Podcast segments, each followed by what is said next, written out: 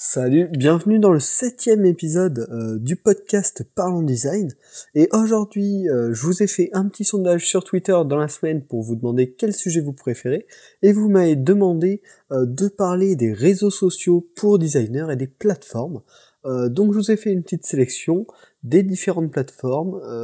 et puis ben, on va en parler, c'est parti. Donc déjà, j'ai divisé les plateformes et réseaux sociaux de design en deux parties ceux qui permettent de partager des petites images rapidement, des shots, et euh, ceux sur lesquels vous allez publier des projets complets avec une, espèce d'explication, etc. Donc on va commencer euh, par la partie image rapide, post rapide. Donc là, il y a deux réseaux sociaux que je te recommande pour te faire connaître, c'est Twitter et Instagram. Donc c'est des réseaux sociaux très généralistes, mais euh, qui ont un public important et chacun des avantages.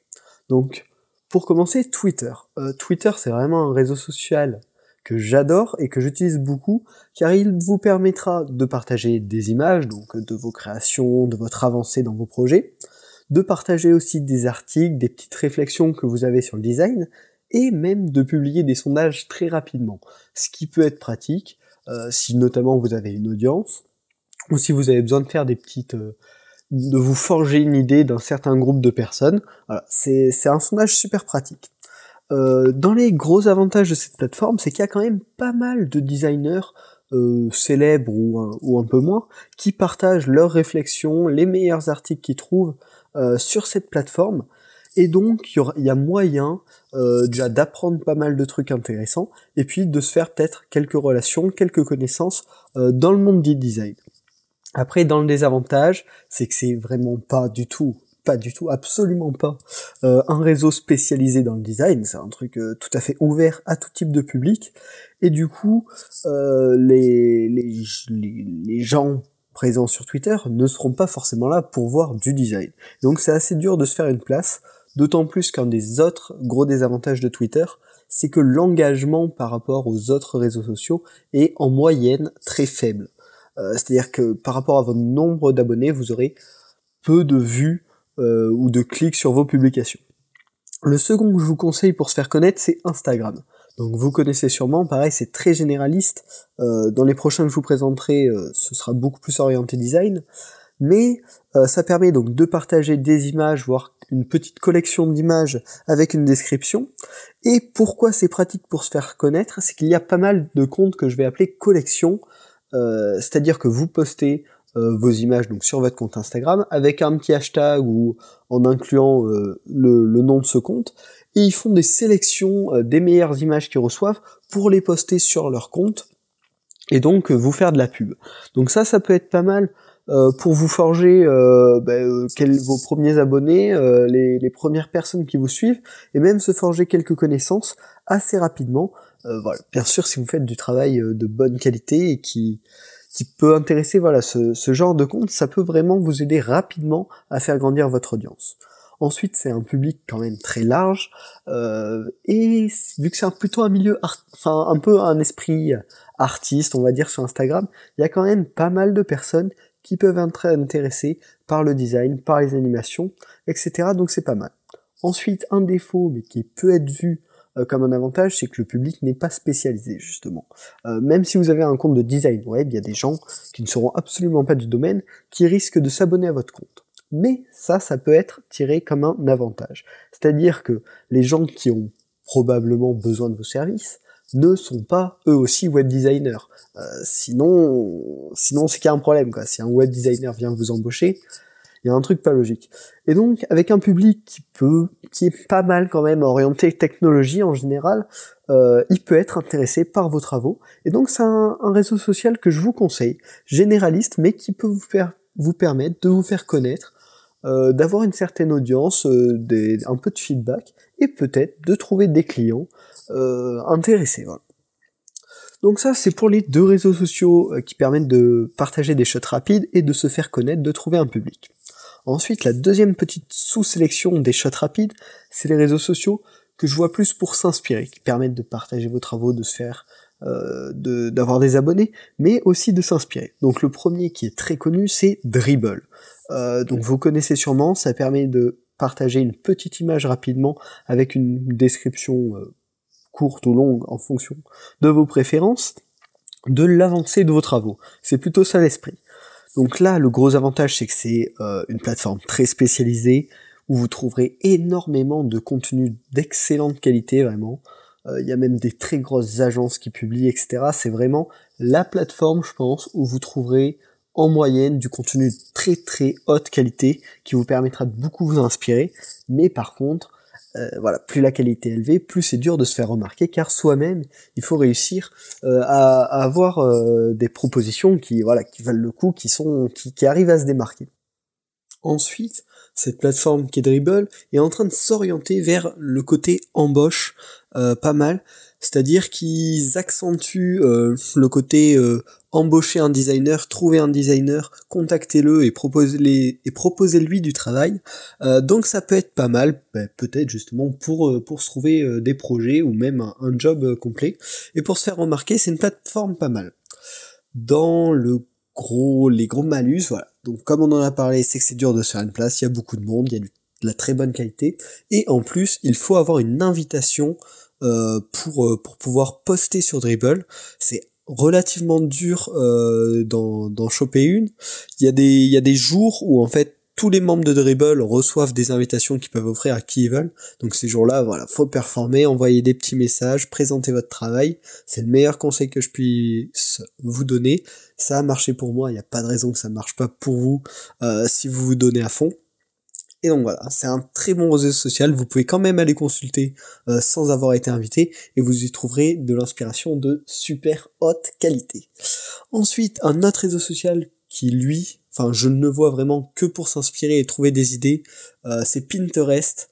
Donc ça vous permet de créer des collections, de poster vos collections, mais en post, je l'ai utilisé pendant quelques temps, j'en vois pas l'intérêt.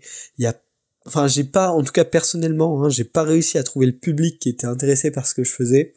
Et, euh, voilà, c'est pas trop orienté pour, il n'y a pas du tout de description quasiment, c'est pas top. Par contre, vous pourrez trouver de très chouettes infographies, quelques projets de design. euh, assez complets et sympas, et des images euh, tout à fait diverses, mais qui peuvent vraiment vous aider à trouver de l'inspiration euh, pour vos palettes de couleurs, euh, et même pour voilà, ça les images, voir de la diversité, ça permet toujours de trouver de l'inspi. Donc ça c'est vraiment top pour ça, mais c'est absolument pas pour se faire connaître.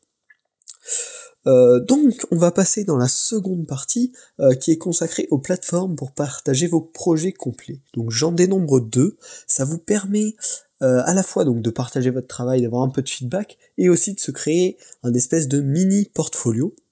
Donc le premier qui est très connu c'est Behance. Donc c'est la plateforme en fait gérée par Adobe, donc qui permet partager des projets avec plusieurs images, même des animations, des descriptions, des liens, des explications.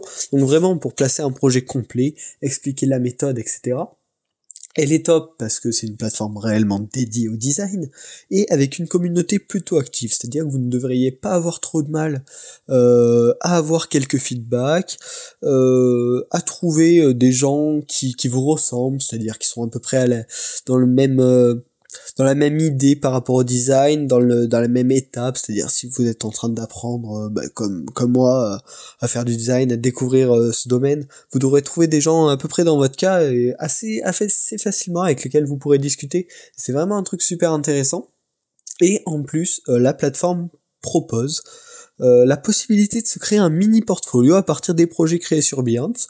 Donc si vous n'avez pas de temps à investir dans la création de votre propre portfolio, ça peut être très pratique. Euh, voilà, pour gagner du temps tout simplement.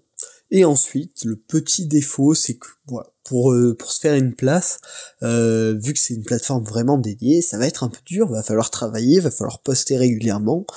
mais bon, y a, on n'a rien sans rien. Voilà, comme on dit. voilà, si voilà, postez régulièrement, essayez de vous, vous faire un petit réseau, et puis il n'y a pas de raison. Quoi. Donc c'est vraiment une plateforme que je vous recommande, euh, plus pour poster des projets complets que des, petits, euh, des petites images rapides de l'avancée de vos travaux. Et ensuite, une dernière plateforme que je pourrais vous recommander euh, pour euh, vous entraîner à expliquer votre processus de design, vos idées de design, etc. C'est Medium. J'en ai déjà parlé dans les précédents podcasts. C'est une plateforme que j'adore. Donc en fait, c'est une plateforme de blogging, euh, mais centralisée plus ou moins. Et donc, que vous pouvez faire là-dessus, c'est réaliser des études de cas, donc sur des projets qui ne vous appartiennent pas ou même sur vos projets, sur vos changements, euh, rédiger un peu votre workflow pour expliquer quelle est votre manière de travailler, quels avantages en avez-vous tiré, euh, de par quoi c'est inspiré, qu'est-ce que vous conseillez ou même tout simplement présenter des idées. Euh, je sais pas si euh, un truc qui, qui, se trouve pas mal sur Medium, euh, un exemple tout con, les floating action buttons proposés dans le dans les dans les guidelines du material design qui ont été pas mal critiqués et donc des gens qui ont écrit des articles pour exprimer leur point de vue sur une, une certaine un certain type d'éléments sur un ouais voilà tout simplement sur sur un élément du design ou une, une idée générale sur l'expérience utilisateur etc donc c'est un format long qui commence euh, à réintéresser et c'est pour ça que je pense que ça peut vraiment être sympa de s'investir un peu là-dedans pas mal de gens euh, qui, qui se remettent à essayer de lire des formats un peu plus longs, c'est-à-dire d'une dizaine de minutes de lecture. En plus, ça permet de se différencier, c'est-à-dire que la plupart des designers partagent euh, toutes leurs créations euh, sur euh, les plateformes que je vous ai citées précédemment, mais peu prennent le temps d'écrire, d'expliquer pourquoi ils ont fait telle chose, comment ils l'ont fait. Et donc ça peut, je pense vraiment, vous permettre de vous différencier. Et vu que peu de gens fassent ça, c'est beaucoup plus simple de se, de se créer une place dans le milieu Bon, et par contre, le, point négatif, entre guillemets, c'est qu'il faut aimer écrire, rédiger et exprimer sa pensée euh, par écrit. Donc voilà, si vous n'aimez absolument pas ça, ben, ne, vous lancez pas, c'est pas la peine de le faire à contre-cœur, voilà. Mais si c'est quelque chose qui, qui, vous est pas contre, votre nature, pourquoi pas? Vous pouvez essayer euh, d'écrire pour exprimer votre, euh, vos idées sur le design, pour raconter le déroulement de vos projets, ça peut être intéressant. Je vous avoue que je l'ai pas encore fait, mais j'en ai bien envie, donc je pense essayer de faire ça. Euh, voilà, quand, quand j'aurai le temps, bon là j'essaye déjà de tenir le podcast, ce qui me demande pas mal de travail, mais voilà, pourquoi pas dans le futur euh, me lancer là-dedans, et je pense que vraiment ça peut être un bon truc pour se démarquer, et en plus apprendre soi-même, parce qu'en expliquant ses idées, en écrivant ses idées, on les pousse toujours plus loin, donc ça peut vraiment être cool. Bon, et puis pour finir ce podcast, un petit euh, bonus, une plateforme que je vous recommande d'aller voir, c'est critique.com. Q-R-I-T-I-Q. Euh, donc c'est une plateforme qui a été lancée par un étudiant euh, pour son stage de fin d'année, qui en fait le but c'est tu partages ton projet, et, ben, les gens donnent leur feedback avec un côté positif et un côté négatif. Et donc sur le principe, la plateforme, quand j'ai découvert ça, j'ai vraiment trouvé ça génial. Je me suis pas mal investi. Malheureusement, il me semble que là, elle, stagne un peu, ça, ça, avance peu. Mais euh, j'avais discuté donc avec le créateur de cette plateforme qui avait dit qu'il comptait, voilà, là il était en train de finir ses études et relancer ça. Donc euh, allez voir, c'est vraiment un concept que je trouve génial, c'est recevoir du feedback euh, de d'autres designers concret, pas juste c'est beau, c'est moche, euh, telle couleur est pas cool, mais vraiment des avis sur quelle fonctionnalité, sur la réalisation, etc. Donc vraiment top, critique.com, de toute façon je vous mets tous les liens dans la description pour que vous allez checker. Et on arrive à la fin de ce podcast. Donc s'il t'a plu, euh, bah, tu peux bien sûr t'abonner au podcast pour suivre donc un épisode chaque semaine, le partager avec un ami qui est intéressé par le design, forcément, ça lui plaira peut-être à lui, et puis moi ce serait super cool pour euh, l'extension du podcast. Si tu fais ça, voilà, ce serait top.